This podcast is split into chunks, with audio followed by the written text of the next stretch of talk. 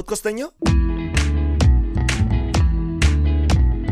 Podcosteño, podcosteño, podcosteño, podcosteño, podcosteño. Pon podcosteño, primo.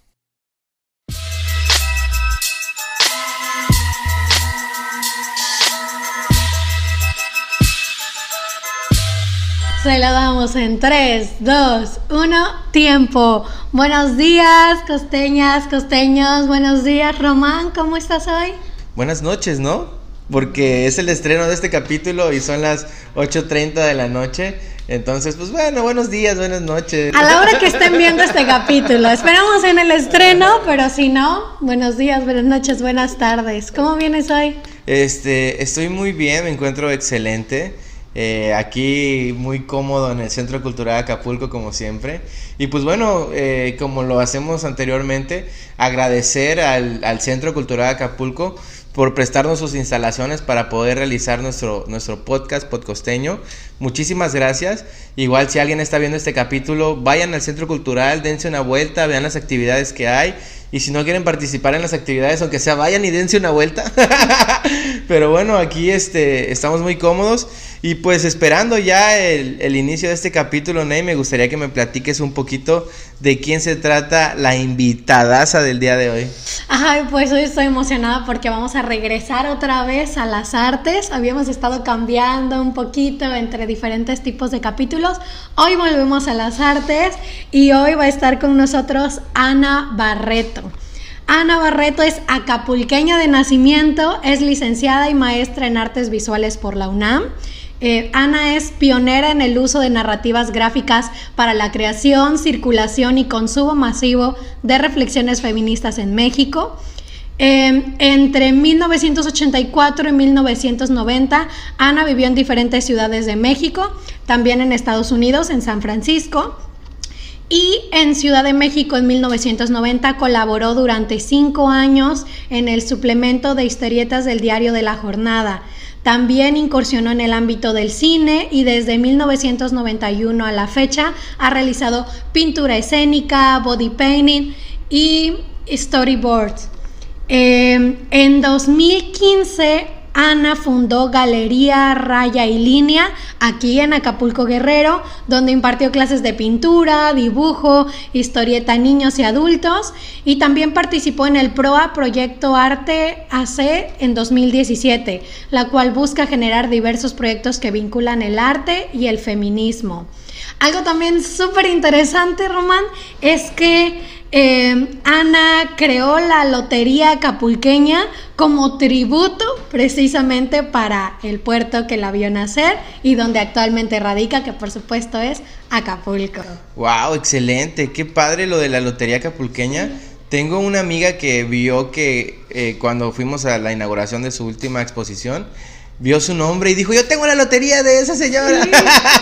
Qué chido. y curiosamente, curiosamente Ana no lo sabe, pero cuando empezó Podcosteño, eh, por ahí hicimos, no sé si recuerdas, un sondeo de a quién deberíamos invitar. Sí. Y por ahí hubo una persona que dijo, inviten a Ana Barreto. Dos años después, Ana por fin está aquí. Pero bueno, ya hay que hacerla aparecer, no hay que esperar más. Entonces, nuestra invitada está aquí. ¡Bravo! es que en este, en este podcast hacemos magia, Ana. ¿Cómo estás? ¿Cómo Muy contenta, muy contenta con esta bienvenida, muy agradecida. Pues, pues es domingo, un domingo muy especial. Gracias por la invitación. Gracias a ti por aceptar esta, estar en este capítulo y poder platicarles a las personas que nos ven un poco de ti, de cuál es tu trabajo y también pues por supuesto el vínculo, ¿no? Con Acapulco. Entonces, Claro que sí, con mucho gusto. Oye, Ana, fíjate que nos gustaría saber, es una pregunta que de repente le preguntamos a todas las personas que vienen aquí. ¿Cómo fue que comenzó tu carrera artística o cómo fue que empezaste a incursionar en las artes plásticas? Pues yo de repente creo, pero no necesariamente tiene que ser así, que me di cuenta a muy temprana edad, estoy hablando desde que tenía 17 años. Este, ¿Siete? Siete años, sí. En primero de primaria, ¿no? Pues cuando está uno en los siete años, te dejan típico copiar la página la lección, pero yo me enfrascaba más en la ilustración, era más placentero. Entonces de ahí para el real todo era dibujar y dibujar y dibujar. Niña, las matemáticas. Yo dibujando. Entonces, este, pues ya se hizo así como que el hábito. Y era la típica niña que en diciembre o cuando era el cumpleaños de la maestra, que pase, que pase el pizarrón. A ver, los gistes de colores. Entonces así como, oh, privilegiada. Oh, oh. sé que Sí, yo sé que me van a prestar los, los, lap- los lápices, los plumones, este, los gises. Y, y bueno, tuve a bien que antes de tomar inclusive la primera clase de pintura, la directora me, me regaló mi primer estuchito de óleos divinas. Sí, toma tú. Sí, o sea, yo creo que toda la escuela, o por lo menos todo mi salón sabía que a mí me, me gustaba dibujar, ¿no? Ujú. Y todo el mundo decía, pues toma clases de pintura, deberías de tomar clases de pintura. La cooperacha. Pero un buen día, a los 11, 12 años, hubo, ay, la casualidad, que le llamo casualidad, pero no hay, no existe, ¿no? Pasé por el Teatro Domingo Soler y vi un rótulo que decía clases de pintura gratis.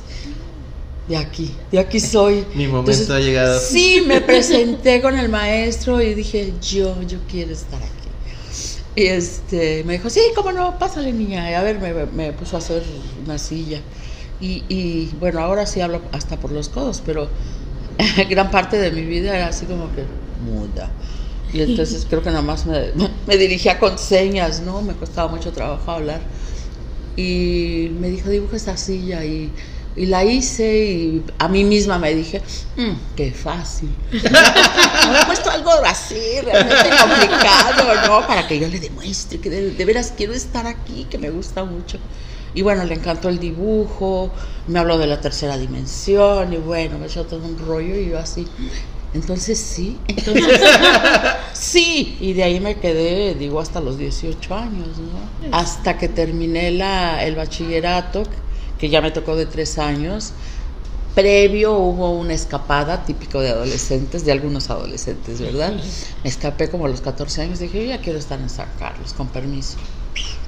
Me fui y por supuesto me retacharon, ¿no? Me dijeron, una niña, para empezar menor de edad. Segunda, necesitas el bachillerato. Entonces ahí vengo, ay, con la cola entre las patas, ni modo.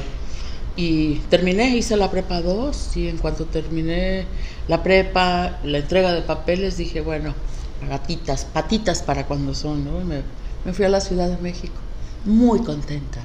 Creo que lo mejor que me ha pasado es haber tomado esa decisión, ¿no? Sí. Uno va sobre los sueños. Y también, bueno, siempre creo que, que lo que hemos platicado mucho en los capítulos cuando hablamos con personas enfocadas a las artes es pues también cómo ha sido ese proceso en el que justo decides como tal estudiar, irte y hacer, sobre todo porque a veces cuando con las personas que están a nuestro alrededor, nuestros papás, nuestros abuelos, etcétera, luego es como un, no, ¿por qué vas a estudiar eso? No, mejor estudia otra cosa. En tu caso no, no hubo Sí, impedimentos de sí, ese no, tipo. desde luego sigue prevaleciendo esa falsa creencia, ¿no? De que del arte no se vive, el arte no es para mujeres, ¿qué vas a ir a hacer a una ciudad tú sola? Sí. Este, y sí, bueno, hay algo, hay algo de cierto, ¿no? Pero, pero bendita juventud, ¿no? Que, que no sabe de miedos, ¿no? Y dices, ah, yo voy, pues yo quiero esto. Sí. Sí, no, no, yo no quiero ser ni enfermera, ni contadora,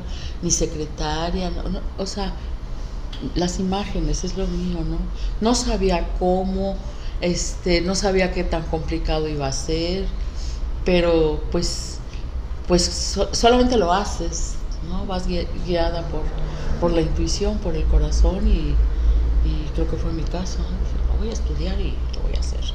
Y me fui, estudié una licenciatura efectivamente y después un posgrado en la ENAP, que ahora ya no se llama así, ahora se llama Facultad de Artes y Diseño, pero sigue siendo lo mismo.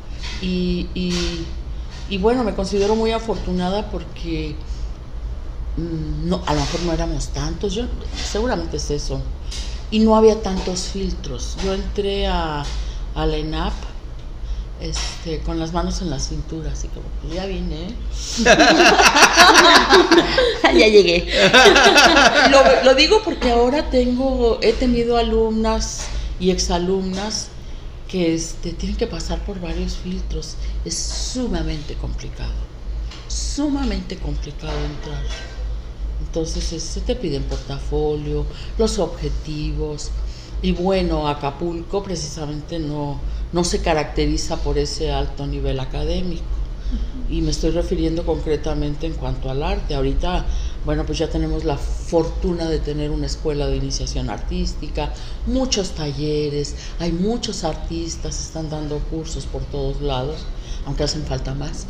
Pero, este, pero antes no había nada de eso, nada de eso. O sea, no, no, era, era, este, pues muy débil, ¿no? Toda esta enseñanza artística, entonces eh, eh, al haber llegado en esa época, te estoy hablando del 77, me acuerdo por la credencial, este, a, a esta, a, a esta, a, la Escuela Nacional de Artes Plásticas, era ir con un, con un, este, con una carencia de información, Ibas en en, ceros, sí. en ceros, es que dices, hasta- no me gusta mencionarlo, pero sí me hacían bullying. ¿Cómo que estás estudiando arte y no conoces lo que es el impresionismo? Pues no, aquí lo vine a aprender. Por eso vengo Claro. Pero ahora me topo, me topo con la otra realidad. Tengo niños es, de 7, 8 años que ya conocen a Jackson Pollock. Estoy hablando del expresionismo abstracto. Que he tenido, tuve una vez un alumnito que ya se sabía todo del arte barroco aquí en México, a los artistas. Y yo dije, bueno, ¿y este niño de dónde? Alumnos aquí en Acapulco. Aquí en Acapulco, Acapulco. Y- y niños. Niños, niños. Ujú. O que ya saben quién es Picasso, por supuesto. Entonces, este sí ha mejorado, ha mejorado un poquito. Sí, hay mucha información, Sí. digo, y para Y eso también con el, redes. con el acceso de las redes sociales. Claro. Oye, Ana, a mí me da mucha curiosidad saber cómo se llamaba tu maestro con el que empezaste y qué pasó con él. Ah, mi bendito maestro, Ernesto Abelar García. Sí, sí. No era de aquí, él era de la Ciudad de México. Y bueno, donde esté, todo mi amor, todo mi amor. Saludos, maestro. Sí, le seguí, sí, sí le hice caso. excelente. Oye, Ana, ahorita que te estaba escuchando, ¿no? De que, bueno, eh, por ejemplo, de que no había a lo mejor tanta información en el caso de Acapulco y ahorita como ha ido aumentando. ¿Cuál es como el principal cambio que tú observas de cuando tú empezaste, cuando tú iniciaste en este mundo de las artes al día de hoy, ¿no? Ya que ya estamos en el 2023, pero al día de hoy, ¿cuál es el principal cambio que tú ves? O no sé si es cambio, evolución o no. o Sí, no, evidentemente ha Mm. habido una evolución y nos toca, hay muchísima información gracias a las, a las benditas redes, ¿no?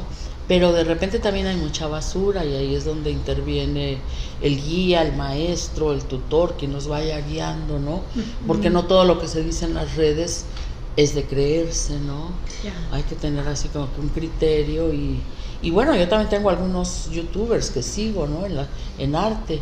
Y digo, este sí, este no. No, no, no, esto es... Está diciendo pura mafufada, ¿no? O hay otros que dices, no, wow, está bien joven y qué información, cuánta información maneja, ¿no? Incluso yo se los recomiendo a mis, a mis, a mis alumnos, ¿no? Tengo con ellos un chat y les digo, ahora vean esta película, o ahora vean a este pintor, lo que está haciendo. Y bueno, yo también sigo aprendiendo, ¿no? Gracias a las redes. Bueno, eh, ahora con la pandemia me tuve que ver en la necesidad, yo no tengo ni computadora, pero me vi en la necesidad de dar clases virtuales y así como que, No ¿cómo le voy a hacer? sí. ¿Cómo le voy a hacer? Sí, fue muy Con frustrante esa parte. Pero no, siempre hay así como que una salida, ¿no? Siempre hay gente que ayuda, ¿no? Entonces por ahí este un sobrinito político le dije, "Oye, ayúdame, ayúdame" y mira. Ahí vamos. Ahí va, pues sí, pues es trabajo, todos Sí. necesitábamos el trabajo, ¿no? Tú te encargas de toda esta cuestión técnica, que yo no sé más que prender y apagar el, mi celular, ni siquiera la compro, llevaba su computadora. Eh, eh, me compré una tablet, pero no me la compré para eso. Me la compré porque todavía no abandono la ilusión de aprender a dibujar en la tablet. Ya nada más me falta comprar la pluma. Entonces, este, entre el teléfono, la tablet y su computadora, ahí estábamos dando las clases, ¿no? Y- y funcionó, y funcionó muy bien. A mí se me hace así como que misión imposible. ¿Cómo les vas a enseñar es por, por este medio, no? Sí. Pues sí. Oye, Uno se tiene que adecuar. Ahorita me, me estoy acordando de este señor que salía en el canal 11, Bob, no sé qué, ¿cómo se Bob llamaba? Ross. Bob Ah, Ross. claro. Él fue entonces un visionario en esto de las redes y porque te- él le explicaba todo en el programa y el paisaje. Imagínate que en esos años nos dijeran, en el futuro todos vamos a poder ver ese programa y vamos a poder este quizá replicar o aprender un poco de lo de él, pero ahorita me nunca lo había visualizado de este Tienes toda parte. la razón. Y fíjense, cuando yo entré a San Carlos, una burla que le hacían a, a- a este señor, así como que, No, ay, que se cree. No, no, no, Ah, los sí. pintores somos los que estamos aquí estudiando en esta institución, ¿no? La televisión y este señor, ¿qué, qué, qué- qué pintor va a ser? Pero mira, el tiempo, el Sí. tiempo da la razón, ¿verdad? Sí. Oye, Ana, y por ahí también leímos que colaboraste con, con el periódico La Jornada algunos años allá en Ciudad de México. Sí, ¿Cómo, estuve. cómo fue eso? Estuve colaborando durante cinco años aproximadamente. Sí, del 90 al 90, 91 al, al 95. Eh, bueno, pues estuve una temporada viviendo eh, la última vez en San Francisco y ahí conocí a mujeres y hombres historietistas y dije, bueno, pues no ando tan mal. Creo que habemos más y nos quejamos del mismo mal, ¿no? De que no hay dinero y No soy etcétera, la única. etcétera, ¿verdad? No Allá soy- primer mundo, acá no, pero pues los problemas siguen siendo los mismos, ¿no? Y este y, y bueno, me motivó, me motivó mucho, ¿no? Haberlos, haber, habernos encontrado, regreso acá a, a México y, y bueno, un poco así como que en la, en la depre dije, ay, no traje dólares, pues yo iba a eso. ¿Cómo? Me, me tardé año y medio y no traje dólares. No, bueno, ya me regresé. Pero ya llevaba e- N intentos, ese fue el último. Dije, no, ya no regreso, porque ya, tan tan, se acabó esta historia. Entonces al regresar, efectivamente pasé por un, un cortito periodo de, de- de- de depresión y, y por ahí un amiguito tuvo a bien decirme, no, tanta, abre el respirador, este, ponte a trabajar, ya deja de estar llorando, ¿no? Sí, es cierto, ¿verdad? Voy a poner a dibujar. y busca a Magu. Me, me, me da ese consejo, plática, en muy buen plan, y haz de cuenta que al otro día eh, en el periódico, en la jornada, aparece una caricatura, un cartón político que solía hacer Magu, no sé si todavía lo sigue haciendo, donde avisa eh, este, que iba a estar en la Facultad de Ciencias Políticas de, de, de- Toluca, ¿no? Y entonces allá voy, a- dije, ay no, esta es una señal, señal divina, ahí viene, ahí viene, lo tengo que ir a ver. Y entonces sí, lo, lo abordé ahí en la, en la facultad con mi portafolio. Hablaba un poquitito más, no, no como antes de que iba en la, mu- en la mudez absoluta, ¿no? Dije, pues yo quiero colaborar ahí. Y me dice, sí, dice, este, pues, dice, ay, ahorita ya ando corriendo. Veme a ver allá al café TikTok, eh, a un lado de la jornada, Valderas. Y este, lleva mi portafolio. Y ya llegué con el portafolio y eh, ve los trabajos y me da lo- la, la gran oportunidad, ¿no? De, de- de empezar a colaborar ahí con, pues con todos los moneros. Solamente habíamos dos mujeres. Una mujer, nunca la- nos conocimos, de Ciudad Juárez, Cecilia Priego, Pliego, algo así, y yo. Y este y en algún momento me sentí así como que en el club de Toby, ¿no? Porque eran puros chavos. así. No, no los conocí, yo con el único que tuve trato fue con Magu. Mis trabajos los enviaba vía fax y a veces llegaba, llegaba a, a la jornada y entregaba el trabajo y, y ya me retiraba, o sea, nunca, con- nunca coincidimos, ¿no? Pero sí fueron años, este, pues gloriosos años, ¿no? Porque me encantaba eh, eh, poder publicar mis trabajos y que a veces me dieran la primer plana. y decía, "Ah, Sí, qué emocionante. ¿verdad? Sí, y eso me abrió las puertas para posteriormente trabajar en cine. Wow. Las, las eran, ¿sí son histerietas o historietas? Porque por-. ¿Y en qué consistían esas? Pues ah, tendríamos así como que hablar un poquitito del cómic underground.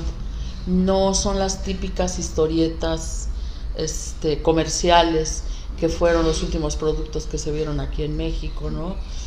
Llegó Eh, yo creo que la historieta llegó en un alto nivel en términos dibujísticos, eh, eh, en términos de técnica, pero en cuanto a temas eran así como que, pues el cliché, ¿no? Las, las, pues las típicas, este, chavas tetonas, nalgonas, y cuando aparecían en escenas eróticas, este, los tipos nunca se quitaban el pantalón. Entonces, así, y- el machismo. Estás hablando del libro vaquero. Sí, algo así. O el libro caliente. Era lo mismo, lo mismo. Hasta parecía que era el mismo dibujante, pero no, eran varios. Sí, cierto. Ah, digo, me, me, me estilo. platicaron, me platicaron. Sí, por ahí me dijeron. Sí, yo tuve un amigo, un par de amigos dibujantes. Dijo, ay, ¿cómo? Pero ¿cómo le hacen? ¿No? Porque de repente aparecían también este, escenas lésbicas. Le digo, pero tú, tú ni sabes, ¿tú cómo puedes dibujar esto? Pues es lo que pide el mercado. Sí. Decían, Sí. sea, ah, bueno, y nunca te han dado, porque andaba yo con lo de la historieta, con historietas, digo, nunca te han dado de manifestar tu propia voz, tu propia, pues otro, otro tema, ¿no? Que no sea esto. No, dice, pues esto es lo que se ve. Y ni creas que les pagaban tan bien, ¿eh? Ah, Estoy hablando que en esa época un cartón, un cartón incluía dos dibujos, ¿no? Este, se los pagaban creo que a 95 pesos. Igual, tanto trabajo. Bueno, yo tampoco canto malas rancheras porque las que no me publicaban acá en la jornada me las publicaban en Toluca, en, el, en la Extra del Sol de Toluca, que era un periódico vespertino. Y ahí tuve el gran ap- aprendizaje porque diario hacía una tira cómica, que de cómica no tenía nada, pero es la traducción, ¿no? Ajá. Del inglés al español. Entonces era así como que diario dibuja, diario dibuja, tiritas de cuatro cuadros, tiritas de cuatro cuadros. Ahí tengo el cajonerío de los dibujos que hice en esa época. Entonces quieras que no, pues, pues te vas entrenando, te vas entrenando, te vas entrenando. sí. Y este y bueno, pero estaba hablando de lo que es el cómic underground. El cómic underground yo tuve conocimiento hasta que fui a vivir a Estados Unidos y ver todo un espectro de, de- de dibujantes, tanto hombres como mujeres, que se salen de este pues de, de estos patrones, ¿no? Cuentan otras historias, historias reales, historias de ficción, pero que no obedecen a ese patrón de, de, de, pues simplemente de la anatomía, ¿no? Comercial. Entonces hacen historietas pues con una bolita y cuatro palitos que son las extremidades y otro palito que es el tronco, ¿no? Entonces ahí lo importante, lo más importante, yo creo que es el mensaje, ¿no? Lo que están Ya. queriendo decir. Y evidentemente también uno, hay unos dibujantes, bueno, sensacionales, ¿no? Abordan temas que no los toca la industria del, del dibujo, ¿no? De la historieta. O que son algunos de crítica, ¿no? También Sí, eso. sí. Sí. Le decía a Román ayer que estábamos platicando que justo yo recuerdo, eh, ahorita no sé si mis papás todavía compran el periódico, pero, o como ya todo es digital también, este, pero yo recuerdo mucho abrir y ver precisamente este tipo de, de ilustraciones donde eran la crítica a algún tema en particular, ¿no? Era- Absolutamente. Y bueno, pues tenemos aquí ahora sí que a los grandes padres de la historieta, los pioneros, ¿no? Estoy hablando de, de Rius, estoy hablando del señor Gabriel Vargas, este, y bueno, el mero mero, el mero mero maromero, pues, pues a José Guadalupe Posada, ¿no? Con sus, no eran historietas, pero eran cartones, este, no solamente de crítica social, de crítica política, ¿no? Es- Este hombre era un genio, abarcó todo, todo, todo. Entonces, es, pues es así como que, pues ahí viene, ¿no? Ahí viene Sí. colándose el ADN, ¿no? Sí. Pues es que esa facultad, esa virtud tiene la, la historieta, los dibujos, ¿no? Que es, un- es universal, independientemente del, del, contenido, del rollo, pues simplemente ver un dibujo te, te transmite mucho, ¿no? No se diga un cartón político. Yo a veces pongo el ejemplo con mis estudiantes de que si nos fuéramos a un país, no sé, a China, no, no hablamos el chino ni el mandarín, ¿no? Pero le haces un dibujito, ¿no? De que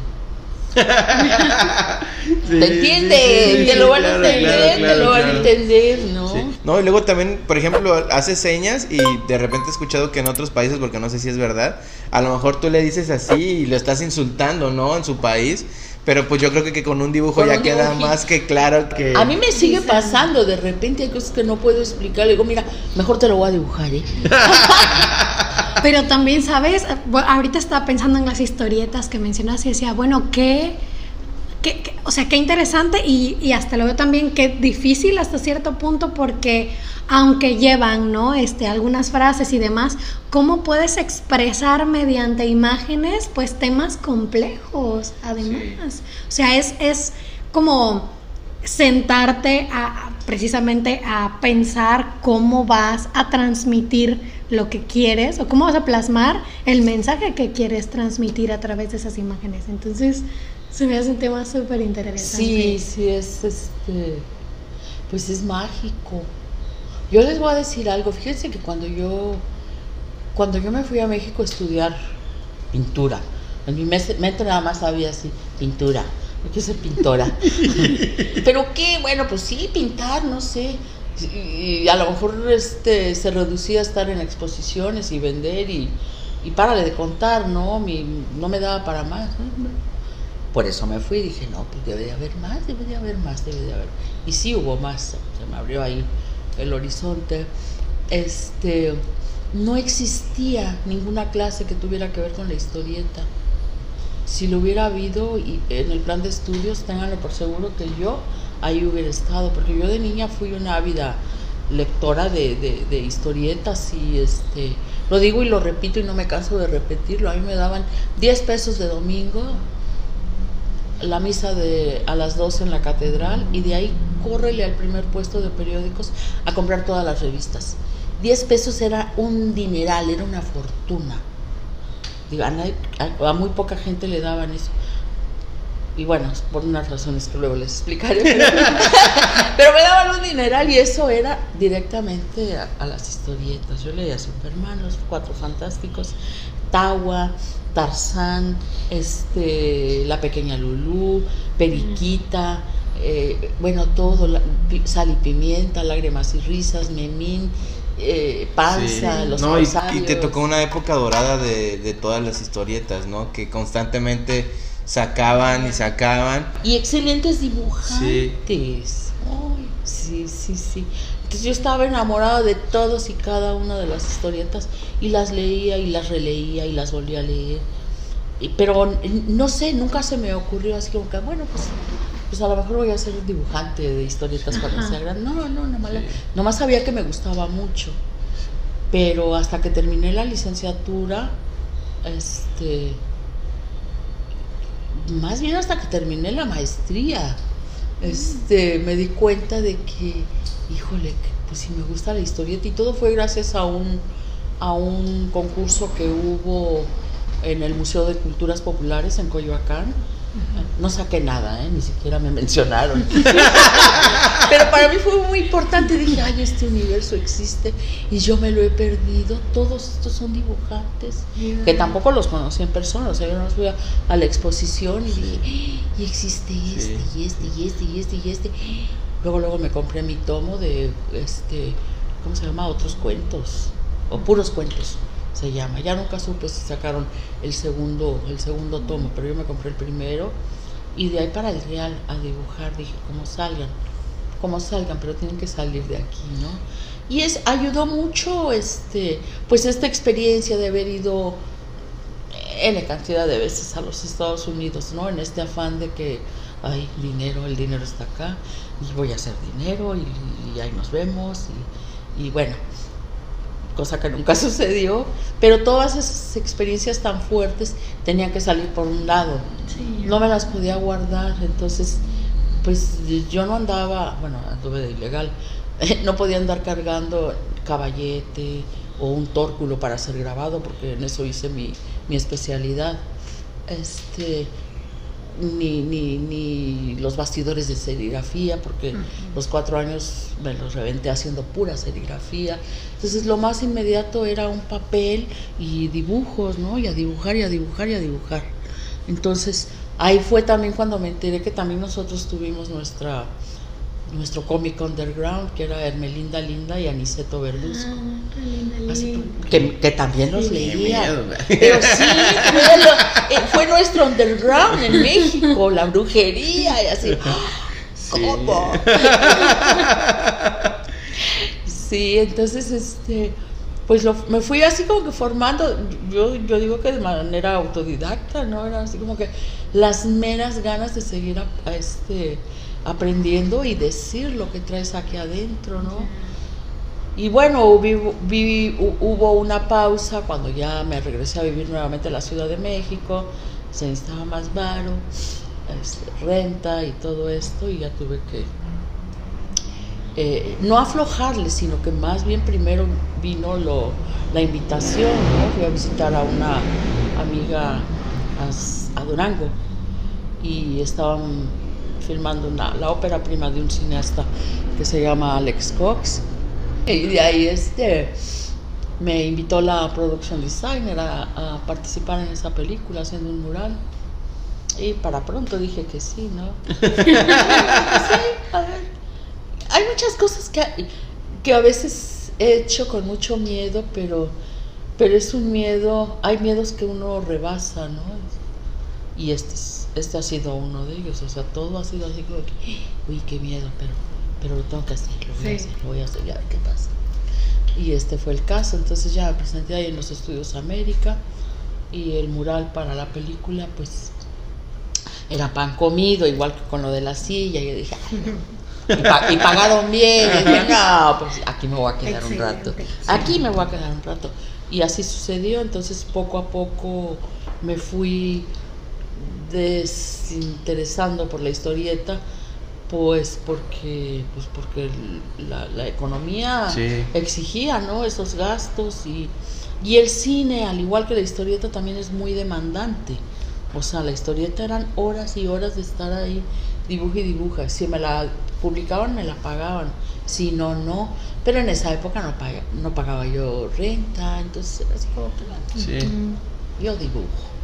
Y ya acá en cine, pues ya viviendo en la Ciudad de México y todo, pues, pues los gastos van aumentando. Entonces, ¿no? Pues este, entré a trabajar al departamento de arte, a hacer pintura escénica, obra de caballete, todo lo que fuera pintar y dibujar, y dibujar y pintar. Hasta que en 1997 se presentó la gran oportunidad de, de hacerle storyboard a, a un director que se llama Alejandro Springal. Entonces una muy querida amiga mía me presentó con él. Este, bueno, ya lo conocía en La Invención de Cronos, la película de la ópera prima de Guillermo del Toro. Este, pero, pero me, presen- me, me dijo, oye, Alejandro anda buscando a alguien que le haga el storyboard. ¿No te gustaría hacerlo? Dije, pues, pues nunca he hecho uno y ahí viene el miedo, ¿no? Ahí viene el miedo, digo, ay, no. Sí. Por- ¿Para qué ando de hocicona? Porque antes ya lo había hecho. Me puse de hocicona y no salió el storyboard. Me encargaron tres, nomás hice uno con las patas, pero, pero lo hice, ¿no? Dije, no, no está bien, no está bien andar diciendo que sabes hacer lo que no sabes hacer. Entonces ya me le presento a este director y le digo, mira, pues nunca, nunca he hecho uno. Bueno, sí hice uno, pero me quedó mal. Pero este, tengo, tengo experiencia en historietas de este tipo, la jornada y bla, bla, bla. Y fue una gran ayuda, ¿no? Fue una gran plataforma lo del, lo del haber colaborado en, la, en, la, en la jornada. Y este, le digo, pero pues yo aprendo, tú enséñame. Y pues total, siempre estoy aprendiendo. Y entonces me dice, sí, cómo no, nos tardamos tres meses para hacer el storyboard de Santitos. Pero quedó chulo de divino. Casi, casi como historieta. Ya después, ya después con el tiempo fui aprendiendo que, bueno, el story, el dibujante, el dibujo de storyboard es más dinámico, más gestual, ¿no? No tienes que ponerle ahí tanta filigrana, porque no es historieta, es storyboard. Si Y es- quieren ver los encuadres, Sí. ¿no? Los planos, no, no. y se no. ve que es muy rápido, ¿no? Y También. muy rápido, no tienes que estar ahí este haciendo otro tipo de dibujo. Hay mejores dibujantes, evidentemente, pero pero para el storyboard son son garabatos. Sí. Son garabatos. Sí. Oye, Ana, ¿y en qué producciones estuviste trabajando? ¿O qué películas recuerdas? Ay. Bueno, la número uno, que fue así la mundialmente conocida, fue la de la de eh, Romeo y Julieta con, con Leonardo Dica- DiCaprio. Cuando estaba chiquitito, sí. no manches. Sí. Ahí no hice storyboard, ahí hice eh, mm, mm, pintura de vestuario.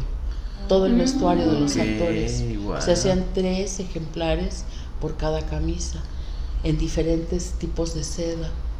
Es la única vez que trabajé en, en- en un departamento tan vasto como, como lo puede ser este vestuario. Y bueno, también hice otro tipo de trabajos dentro de la misma película. Pues me tardé, nos tardamos como seis meses, si no es que un poquito más, porque yo entré desde antes de la preproducción. Wow. Sí, y fue rodada pues en un 90% en la Ciudad de México y un 5% en Texcoco y otro 5% en Veracruz, en Boca del Río. Wow. Y te movías con todo. eso. Sí, ay no, era, es, es que es la magia también del cine, ¿no? Del glamour del cine, de que han- vi- llevas vida de gitano. así. Como he sido, va- aquí ya me aplaqué, ¿eh? gracias a la galería, dije, ya siéntese señora. Ay, Ana. Oye, Ana, también veíamos un poquito sobre el PROA, Proyecto de Arte. Cuéntanos sobre esto, ¿sigue vigente? ¿Qué es? ¿Qué? Sí, claro, bueno, es una asociación civil que hicimos dos amigos y yo, la señora Malena Steiner y eh, José Juan Soriano, que es un gran amigo, entrañable amigo, lo quiero mucho. Y este, y bueno, pues es para, era, era, y sigue siendo, ¿no? Porque todavía está, está vigente. Lo que ya se acabó fue el espacio físico de la galería, pues para promover artistas, ¿no? En su mayoría mujeres, porque pues hay pocos espacios donde las mujeres podamos hacer visible nuestro trabajo, ¿no? Ahorita cada vez hay más, pero pero aún y todo es insuficiente. Entonces, para promover trabajo de mujeres, para eh, montar exposiciones de, de- de la niñez, ¿no? Que es también con, con- con el grupo con el que yo trabajo, con el sector que yo trabajo. Entonces, por eso se creó esta, esta, esta asociación civil. ¿Y esta es aquí en Acapulco? Es- Sí, sí, sí, vivo aquí desde el 2015. De hecho, yo dejé de participar de forma continua y exhaustiva en la Ciudad de México en el 2009, donde todos los directores se apuntaron para las películas del centenario y del bicentenario, ¿no? Para Ah, que ok, salieran sí. en el 2010 pero este el 2009 trabajé en cuatro películas en Chico Grande con, con el recién fallecido Felipe Casals, El atentado con Jorge Fons que también bueno primero se nos fue Felipe Casals y el que recién acaba de fallecer es Jorge Fons admirable los dos los- así uf, nuestras joyas y este también fue con Alejandro Springal y me parece que una de Luis Estrada, El infierno. Ah, infierno. órale, wow. Sí, sí, sí, la vi. Sí. Este, ahí no aparecieron mis créditos, ¿eh? Van a ver. Pero están las pinturas, está mi Sí. trabajo. Claro. ¿Y qué te trajo de regreso, Ana? Ahorita que dices que eras muy vaga, ¿qué fue lo que te trajo de regreso a Acapulco? Pues fíjate que creo que a partir del 2012, este, como que empezó a, a bajar un poquitito el trabajo en México en cuanto a trabajar en cine, ¿no? La alternativa era trabajar en comerciales y luego de, de repente soy así media, media, pues media chocante, dijéramos los costeños. pues es que te, te pagan cada, te pagaban, ahorita ya no sé, ca- hacías el comercial, trabajabas en el comercial, te pagamos dentro de tres meses, Sí. ¿eh? Y yo decía, no, ¿por qué? Dame algo". Chivo brincado, Sí, chivo pagado. sí. ¿Cómo, cómo que dentro de Sí. tres meses? A mí, ¿quién me asegura que tú vas a vivir? Dentro de, o, Sí. o que yo te voy a vivir. Entonces, Sí. no. Ay, ni que fueran las grandes cantidades, ¿no? Te entrego dibujos, págame ya.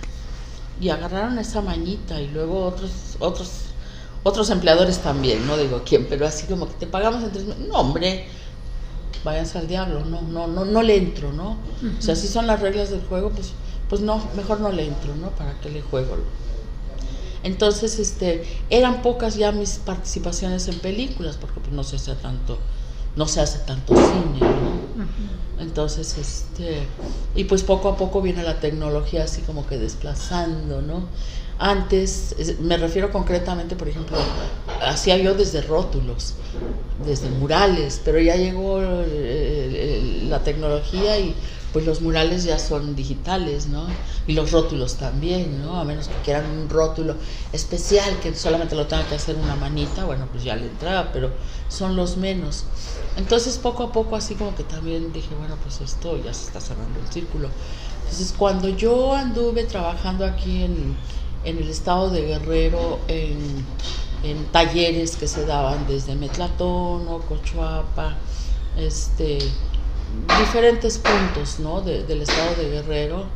Conocí Arcelia y conocí el lugar, ay, que ahorita no me acuerdo, desde ayer no me acuerdo, me quiero acordar, de Josafat, el maestro que tiene ahí un centro cultural muy, muy importante y que este pues lo mantiene, lo sostiene. Yo dije, ay, qué ganas de tener un lugarcito así.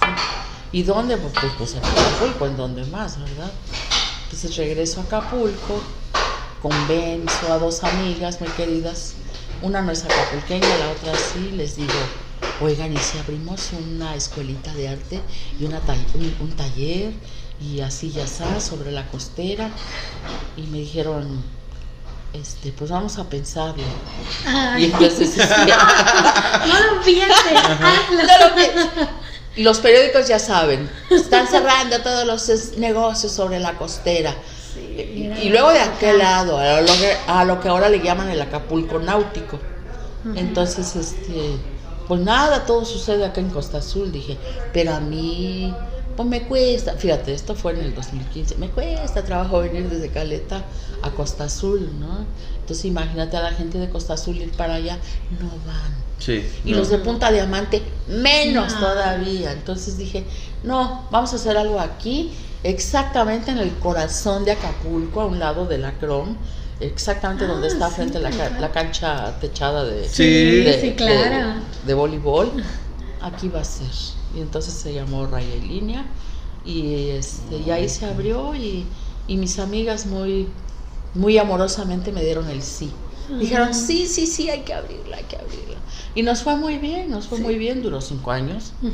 Se acabó con la pandemia y Ay. como muchas cosas, Sí. ¿verdad? Pero Sí. sigo trabajando en mi casa, Ajá. dando clases. Ana, ahorita que estaba leyendo la semblanza, estaba viendo por aquí, a ver si le pueden hacer zoom, estaba viendo por aquí esta imagen, este, donde venía la semblanza de, de Ana, y esta imagen, pues, que- creo que todos los acapulqueños, las acapulqueñas la, la identificamos, pero es así como un, un, recuerdo muy presente que desbloqueaste, por cierto, un, un recuerdo que desbloqueaste de mi niñez, justo cuando iba con mis papás a la playa Tlacopanocha y se acercaban este, a ofrecer estas artesanías. Y, y justo todos los niños éramos los que íbamos, ¿no? A ver qué es esto y demás, y a ver qué compraban los papás.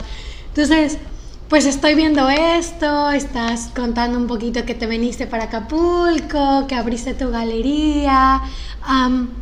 en general estaba pensando, tu trabajo ahora, no sé, cuéntanos, ¿lo relacionas de alguna manera con Acapulco? O sea, ¿buscas expresar también de alguna forma, pues, no sé, o plasmar en tu trabajo parte de, de Acapulco? Sí, toda la vida. Es el intento. Ajá. Es el intento, sí. Dicen que uno regresa donde está enterrado el ombligo. Y creo que es cierto, ¿eh? Sí. Porque pues yo he vivido en diferentes lugares, ¿no? Nunca he cruzado el charco, pero sí viví en diferentes partes de Estados Unidos y aquí en, en territorio mexicano también. He vivido en Quintana Roo, en Puerto Aventuras, este, en Toluca, en la Ciudad de México, no se diga, más de 20 años. Sea, he vivido, he sido pata de perro, ¿no? Pero, pero invariablemente regreso a donde... Me voy a, para, para empezar, me voy a lugares donde haya mar, donde haya Ah, agua, sí. ¿no? No, no, O sea, no, me, me siento mal si no veo el mar, si no veo el agua. Y este Y bueno, pues aquí en Acapulco ves el mar desde, desde donde estés, ¿no? Sí, Ahí ves un cachito y dices, ah, pues ahí está el mar, ¿no? Sí. Se sube uno a la azotea ahí. ahí está el mar. Sí. Pues, te vas a camión, ¿no? Al Santo Niño de Atocha o al Amarillo, ahí está el mar. Entonces, este, sí, no, es, es este. Pues me encanta vivir aquí. Trato de pintar, pues lo bueno que hay aquí, ¿no? Aunque también de repente pinto lo malo. pero, pero trato de ponerme atención en lo, pues en lo, en lo, en lo, en lo bello, ¿no? En lo, porque hay mucho, mucho. Esto también es una imagen totalmente infantil, ¿no? Sí. Y Yo de niña ahí en Caleta decía, ¿y si se les voltea? Sí. ¿Qué van a va a hacer? todo. Se les va a caer todo. ¿Qué van a hacer? Sí, es una preocupación. Sí. Oye, Ana, y, y entonces a raíz de esto, de que tratas de plasmar, ¿fue que así surgió la lotería capulqueña o cómo fue que surgió esa idea? Ah, les voy a contar la verdad.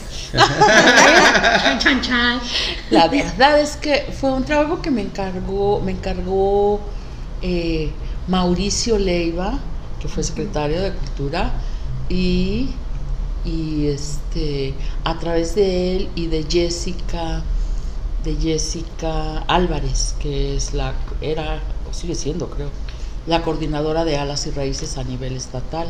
Mm. Entonces, una serie de trabajos que hice, entre ellos la Lotería Guerrerense. Ah, ok. Era la Lotería Guerrerense, de la Costa Grande, todo Ah, guerrero, ya. todo guerrero. Me faltaron los humiles. Entonces, este, me, me, la gente me seguía preguntando, me preguntaban, sabían que yo había hecho la lotería, oye, pues véndenos una lotería. Yo decía, no, pues, pues yo ni los vendo, o sea, va- vayan allá, o sea, vayan y pídanla allá, ¿no? En la Secretaría de Cultura. Creo que la regalaron aquí un día del Ah. niño. Y este, por cierto, si alguien ve esto y tiene un ejemplar, regálenme uno porque me quedé sin ninguno. No, tengo no, bueno, me regalaron poquitos, pero ya volaron. Y el último no sé dónde quedó, no, no lo tengo. Y lo quiero tener para mi portafolio. Este, entonces, me- te- les digo, me pedían y me pedían, no, pues vayan allá, miren, a la Casa de la Cultura, sirve que la conocen y van y piden piden su lotería, sí, sí, sí. Pero un día, este, una vocecita me dijo, tonta, hazla de Acapulco, haz la tuya. Entonces me puse a hacerla y justamente una, una, una semana antes de que estallara, estallara la huelga, estallara la pandemia, este, me entregaron mis, mis loterías acapulqueñas y, y pues a darle con singular alegría. Y entonces repartían. Ya ven que estaba empezó a ponerse de moda y la necesidad de hacer entregas a domicilio no Sí. y también hacer juegos virtuales. Ahora vamos a jugar a la lotería a ver. Y se va a ganar esto. Y esto va a ser el premio. Cómo jugamos de a cuadrito este vertical horizontal o toda la carta y se, se empezó a vender a mover muy bien muy muy bien Ay. y también que ya está en Amazon. Bueno, ahí no se vende tan bien.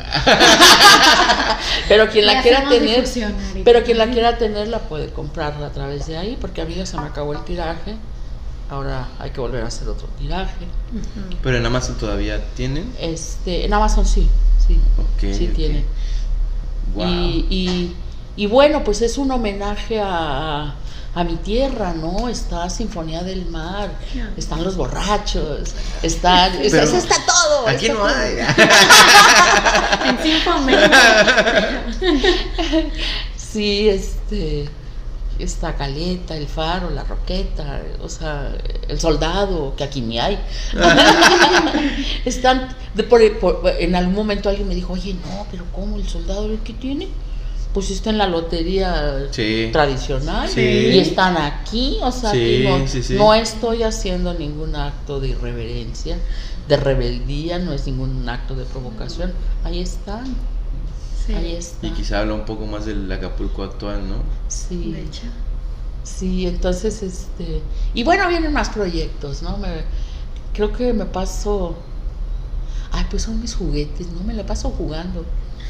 Porque de repente está muy caótico el mundo, ¿no? Sí. Y entonces dices, ay, con permiso, yo este, paso, voy a entrar a mi burbuja. y, y así le hago con los niños con los que trabajo, ¿no? Con niños y adultos, o adultos que se dan chance de sacar al niño o a la niña, ¿no? Saquen al niño.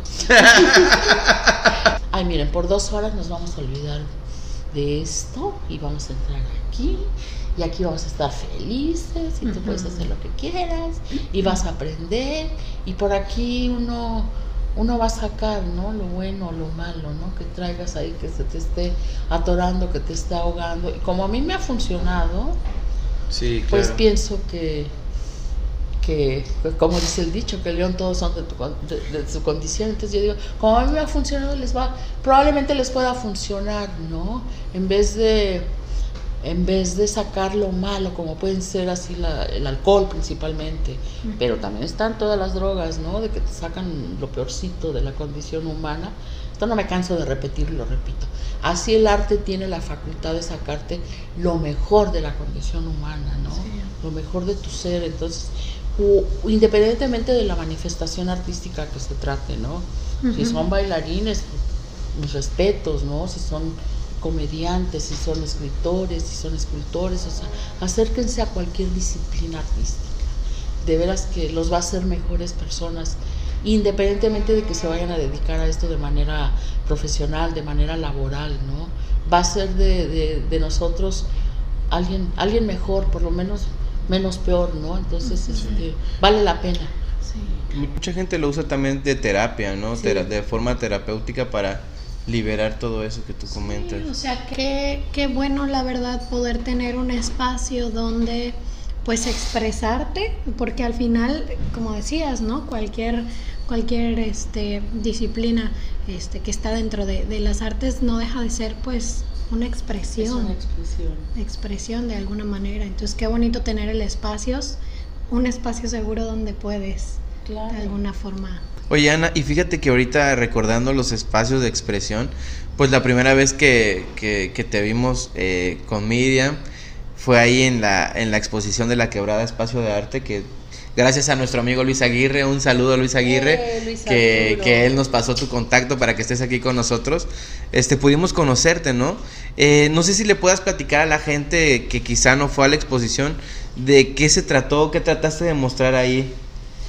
Bueno, el, eh, ya no está en exposición, pero es un espacio que vale la pena este, que apoyemos, que conozcan.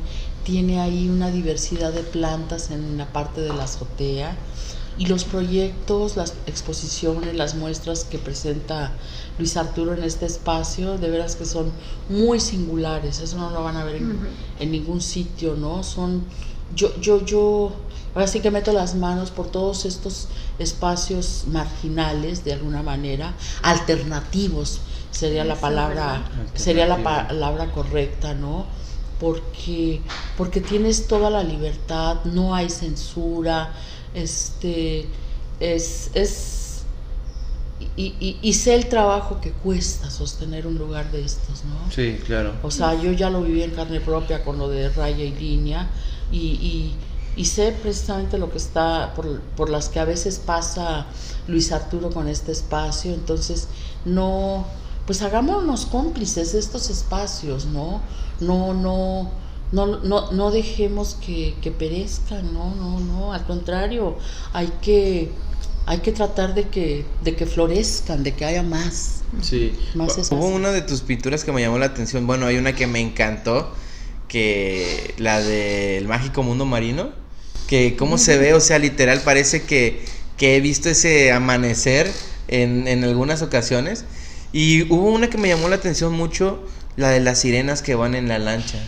No sé si nos puedas explicar, a ver si ahorita in- in- eh, metemos una imagen de la, de la pintura de, de Ana aquí para que la vean, los que nos estén viendo en YouTube, pero me gustaría que nos platicaras por ahí, oí una descripción que diste que me llamó la atención y me gustaría que nos la comentaras aquí. Sí, con mucho gusto. Mira, Caleta es así como que mi impronta, ¿no? Fue la primera playa que conocí. Yo me acuerdo que de bebita, de tres años, tengo recuerdos, aunque dicen que no, que uno no se acuerda tan de Tan tiempos tan remotos, pues yo sí me acuerdo. No de todo, nomás me acuerdo que me llevaban aquí, me llevaba mi padrastro cargándome aquí en, en, en sus hombros. Este, veníamos bajando por esta calle donde estaba el Hotel Bahía, creo que ahora es de un sindicato, no sé. Pero veníamos bajando por ahí antes de llegar al club de yates para dirigirnos a Caleta. Entonces Caleta está así como que en, en mí, En tu en mí, en mí. Sí. Es la playa de mi infancia. Entonces, este, desde luego el mu- mágico mundo marino también, el tiempo que estuvo funcionando, lo, lo llegué a conocer. Este, y, y bueno, pues siempre le estoy tomando fotos y pintándolo. Siempre, siempre, siempre. ¿Al mágico mundo marino?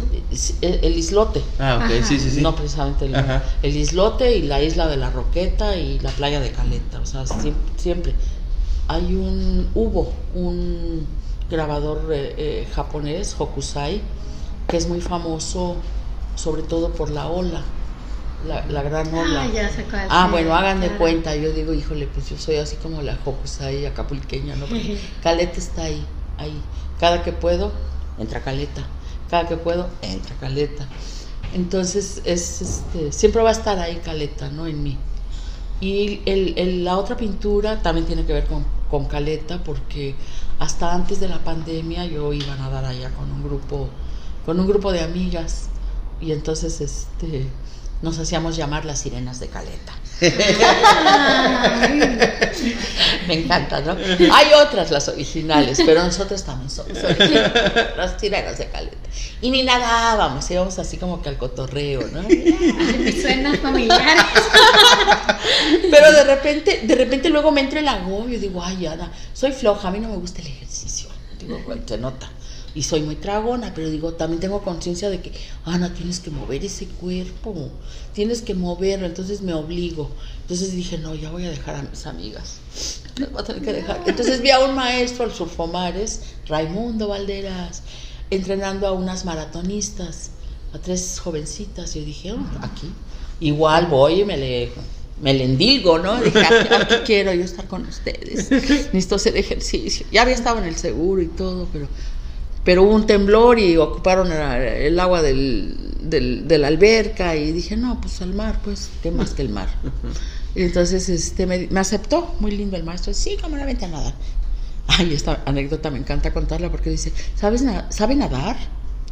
Oh, me ofende. Soy acapulqueña, ¿qué, pregunta? Saber nade.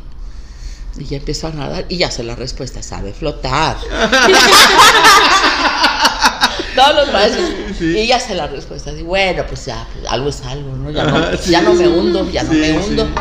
Este, ahora ya no voy con él. Entonces nadábamos ahí, nadaba con ellas, luego con él. Y luego ya vino la pandemia y dije, pues dicen que van a cerrar las playas, ya no. No es cierto, dice, uno puede seguir viniendo, todavía me decía el maestro. Pero pues no, a mí me dio cosa, como a todos, ¿no? Mucho me dijo, no, no me vaya a contagiar en el transporte, no me vaya a contagiar en la calle, no me vaya a contagiar. tuc, tuc, tuc. Me encerré, ya después salí, dije, "Me- voy a cambiar, me voy a ir a Tlacopanoche. Ahí me voy caminando y ahí me regreso caminando a mi casa porque vivo entre Capama y La Quebrada, ¿no? Y me ha funcionado muy bien, me ha funcionado súper bien. La otra faceta linda de Acapulco, ¿no?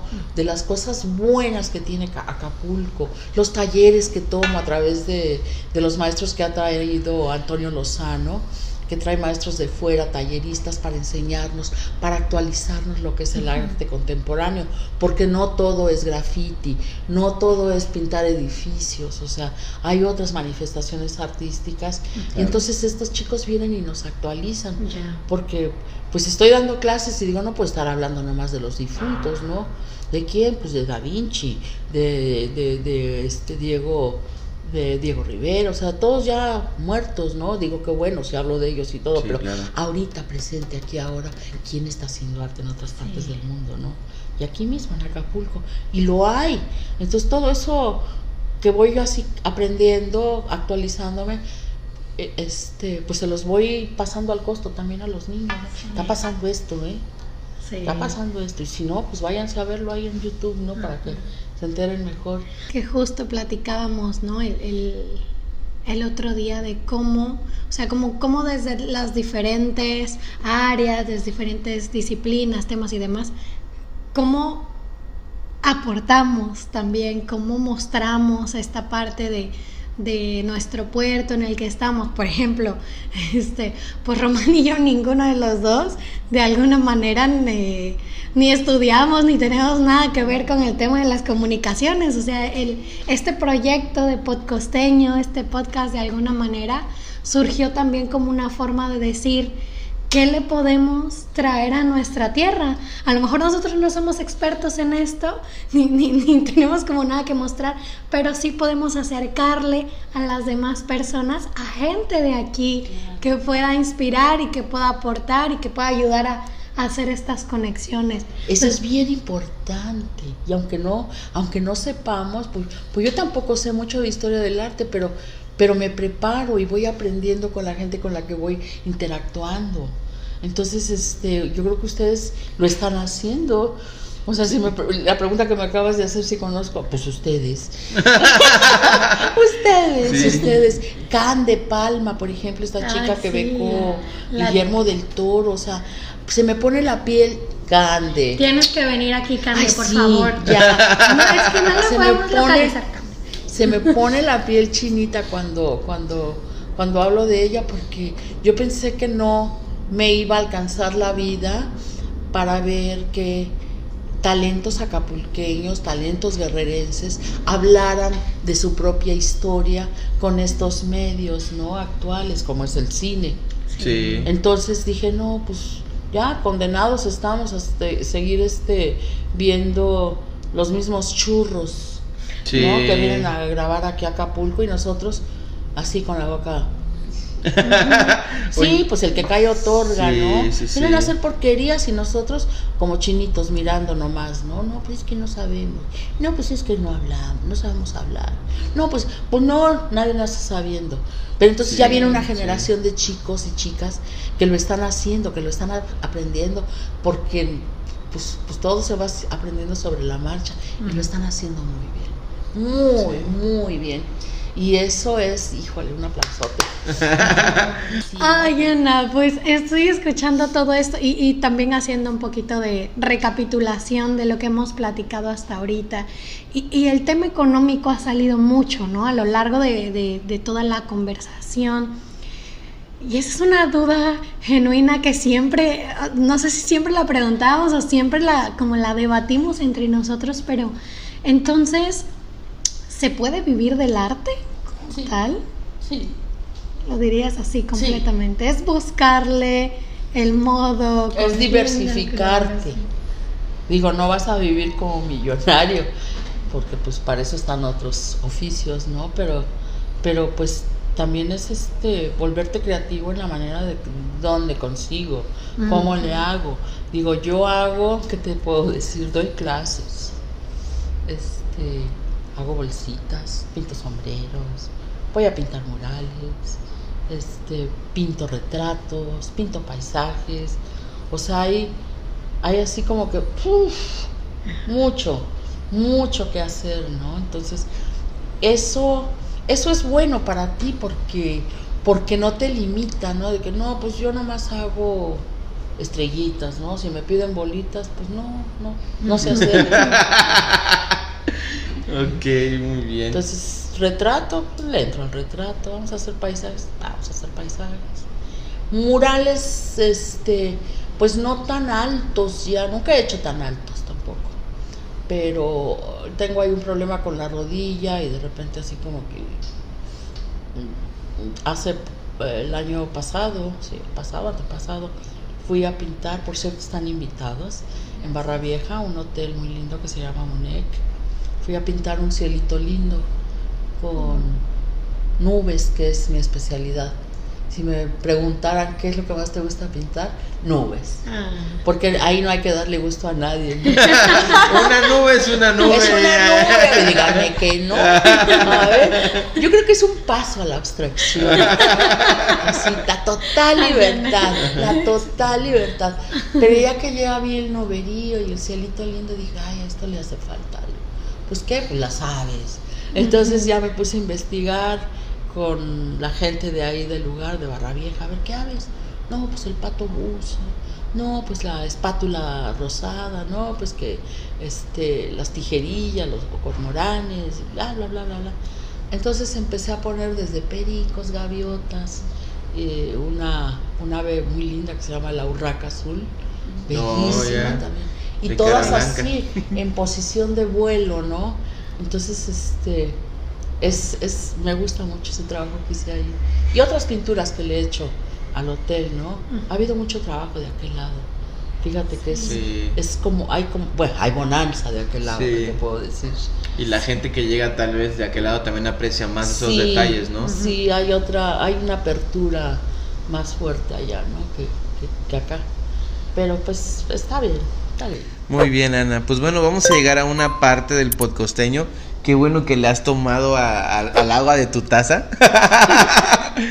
pues resulta que aquí en podcosteño tenemos una pequeña sección que se llama la pregunta secreta. Debajo de tu taza, si tú buscas debajo de tu taza, hay una pregunta que te está esperando. Y es, es real, no es broma. Debajo de tu taza. Bueno, mira, ahí ya se ve. Excelente, muy bien. No hubo necesidad. No hubo necesidad de, de decirle, dale un buen trago. Pero bueno, hay una pregunta por ahí especial para ti que creemos que puede ponerte este, a pensar un poquito. Que creo que quizá ya sé la respuesta de Ana, pero vamos a ver. Vamos a ver qué nos dice por aquí. Que no sea la del SAT. que no- Nada comprometedor. ¿Modificarías esta pintura? Vamos a ver. Si nos puedes ayudar a. Tan, ¿En, en cuánto me dejas la, la pintura del mágico mundo? Ay, mira, qué linda pregunta. Nunca me la habían hecho. ¿Qué dice la Si pregunta? hubiera algo que pudieras cambiar en tu trayectoria, ¿qué sería? Pues haber empezado a estudiar, haber eh, empezado a estudiar arte, historia del arte, este, a una edad más temprana. Más temprana. Sí, pues desde los siete años, ¿no? Que hubiera aprendido a bailar, porque no sé bailar. Bueno, no tiene que ver con la trayectoria. Bueno, sí, sí, no, sí, no, Sí, porque claro vas, que sí. vas a las fiestas, que baile, que baile, porque- porque les bailo los ojos. Pero les pinto algo si Sí, quieren. sí, sí, bailo la mano, ¿no? Sí, no hay duda. Fíjate que tu respuesta es muy im- importante, interesante lo de haber estudiado antes, porque también de repente la juventud actual, porque ya no soy tan joven, pues eh, yo, he, yo he llegado a escuchar a personas que dicen que no es necesario estudiar, ¿no? O prepararse para ser alguien, o prepar bueno, sobre todo en el aspecto económico, que parece que es algo muy importante para, bueno, no creo que para la actualidad nada más, ¿no? Siempre ha sido como que un tema de debate.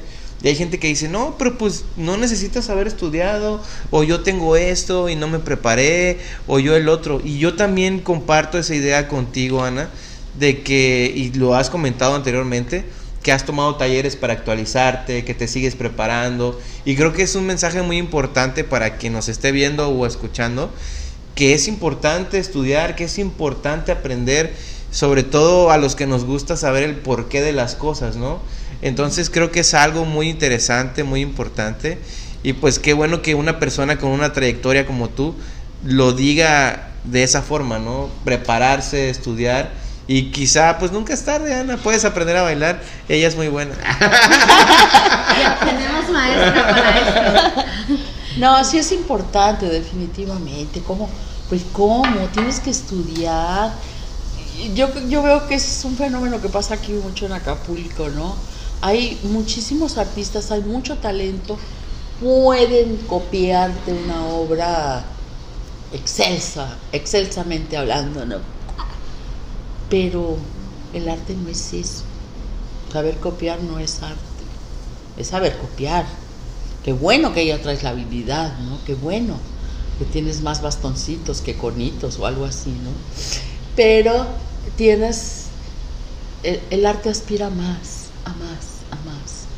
El arte te vuelve humano, tú tienes que saber de historia del arte, tienes que saber, saber quiénes te antecedieron, tienes que saber quién más hizo esto, para que no te sientas Sí, el muy muy, claro. que tú descubriste el hilo Exacto. negro. Podrás marear a los ignorantes. Sí. Y dice el dicho, en tierra de ciegos la tuerta es reina, ¿verdad? Entonces, no, podrías marear a los que no saben. Pero a los que saben dicen, ay, mi vida, eso ya se hizo. Sí. Tú nomás estás copiando plagiando, robando, cometiendo fraude, tiene muchas Sí. maneras. El robo tiene diferentes maneras de nombrarlo, ¿no? Entonces, este, aunque lo hagan de manera inconsciente, por eso hay que prepararse para que no le anden diciendo a uno, ese le copió, Sí. ese". usan hasta la misma. Oye, usan ¿qué- hasta la misma técnica. Oye, pero fíjate que también a la misma vez, si lo vemos del lado positivo, eh, no sé porque desconozco el tema, ¿no? Pero de repente uno va a un museo, ¿no? Y dices, ay, que esta pintura hermosa, bellísima. Y dicen que es una réplica y que la original está guardada, ¿no? Entonces, en este caso, viéndolo de forma positiva, podría ser para, pues, proteger, ¿no? Claro, pues no luego le andan echando huevos. Yo hay un campo donde pueden desempeñarse. No, pero está- tienen que. Yo, yo les esti- o trato, intento estimularles la creatividad, la originalidad. Le digo, es que somos únicos, somos piezas únicas en este mundo de 7.500 este, millones de habitantes. No hay alguien que dibuje igual que tú, no hay otro ser igual que tú, aunque sea tu gemelo. El otro tiene un lunacito aquí y es diferente, ¿no? Sí. Y entonces, así como hay plagio de obras de arte, pues, pues también hay plagios de tesis, ¿verdad? Sí. Entonces, corten esto. Entonces, no lo hagan. Estimulen la creatividad, la originalidad. Pues ha sido todo un gusto escucharte, conocer aún más. Tenemos a un artistas aquí. Espero que muchas personas estén viendo este capítulo porque vale mucho la pena todo lo que nos acabas de compartir. Y al principio te escuchaba decir que tienes como varios proyectos o ideas en puerta. ¿Qué se viene para Ana Barreto este 2023? Pues vienen exposiciones en la Ciudad de México eh, para, me parece, sí, creo que la fecha exacta va a ser el 8 de marzo o por ahí, con motivo del Día Internacional de la Mujer. Es, tengo una invitación para el Museo Carrillo Gil, es una colectiva, y para el 24 también, y, y en el mismo 23 hay otro, otro, otra colectiva que se está armando en la sala José María Velasco. Y, y bueno, quiero seguir retomando mi personaje de Anomia, de historieta, y publicar más aventuras en una página que está en, en Instagram. Y, y bueno, no, no me alcanza el tiempo. no me alcanza el tiempo. sí. Ana, y si alguien quiere eh, ver tu trabajo o quiere participar en uno de tus talleres de, de, de historieta, de clases de pintura, historieta del arte, ¿dónde tiene que ir? ¿Qué tiene que aquí hacer? hay un teléfono que es el 744 317 8974. Ahí yo contesto el teléfono, yo lo traigo aquí siempre. Y aquí están mis redes. Ok. Tengo ahí una página que es www.anabarreto.com.mx. Y luego en el Facebook estoy como Ana Barreto Aca. Y en Instagram es arroba anabarreto.arte. Excelente. Les vamos a dejar también aquí en la descripción del video eh, las redes sociales de Ana para que ustedes puedan entrar, puedan ver su trabajo y también contactarse con ella para alguna colaboración, etcétera. Y a nosotros pueden encontrarnos en Facebook, en Instagram, en TikTok y en YouTube, por supuesto. ¿Cómo? Me encanta. Y en Spotify, por favor, síganos en todas nuestras redes sociales. Si no nos siguen, sigan también a Ana en sus redes. Y no sé, Ana, ¿hay algo más que quisieras agregar? Pues agradecerles, agradecerles, estuvo muy, muy divertida la, la plática y este y, y bueno, pues acérquense al arte de veras, a la pintura, al dibujo, a la historieta, a la danza, al teatro. Cualquier manifestación artística es buena, les va a hacer bien, les va a caer bien. Muy bien. Y qué bueno que Ana dice acérquense a la danza porque ella próximamente lo hará. Estén pendientes. pues bueno, Ana, ¿nos puedes ayudar con la despedida, por favor? Ella es Neira, él es Román, yo soy Ana Barreto. Y juntos somos Podcosteños. Muchas gracias, Ana, por haber venido. No, hombre, gracias. Muchas a gracias. ustedes. ¿Cómo te sentiste? Ay, muy entre amigos. Ay, Excelente. Qué bueno. ¿Saben que de las primeras veces que iba a una a una entrevista con eso de que no hablaba y tenía el rollo así de que no sé hablar, pa- pa- patroncito no sé hablar. ¿Ya le dijiste?